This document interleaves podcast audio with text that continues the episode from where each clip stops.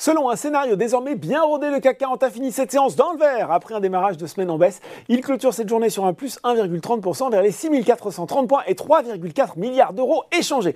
Il faut dire que les investisseurs ont accueilli avec un certain soulagement les ventes au détail d'avril aux États-Unis. Elles ressortent en hausse de 0,9%, plutôt en ligne avec les attentes et ont été révisées à la hausse pour le mois précédent, plus 1,4 contre plus 0,5 en première lecture. Malgré l'inflation très forte, le consommateur américain, il tient bon et ça, ça profite également aux indices US à 17h45. Le Dow Jones gagne 0,61% vers les 32 419 points et le Nasdaq rebondit de 1,5% vers les 11 840 points. À noter quand même le gadin du jour pour Walmart qui perd plus de 9,5% après avoir abaissé ses prévisions pour le deuxième trimestre. Allez, nous on va regarder les valeurs qui montent à Paris, à commencer par Elior qui termine en tête du SBF 120, signant une troisième séance de hausse consécutive alors qu'il publiera ses résultats du premier semestre de l'exercice 2021-2022 demain avant bourse. Derrière, ça rebondit pour les sanctions d'hier. Orpea et surtout Valneva. Eramet prend lui 5,6%. Enfin, sur le euh, CAC 40 séance bien verte pour Engie, il faut dire que le producteur d'énergie a enregistré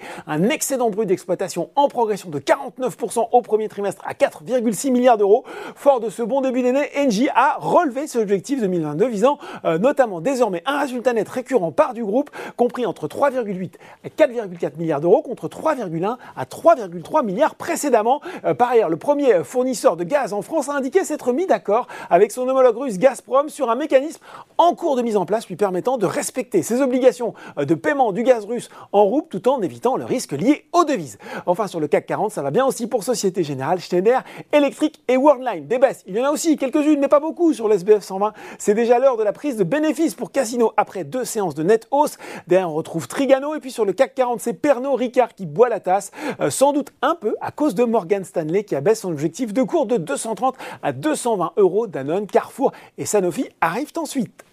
Voilà, c'est tout pour ce soir. Attends, n'oubliez pas, tout le reste de l'actu éco et finance est sur Boursorama.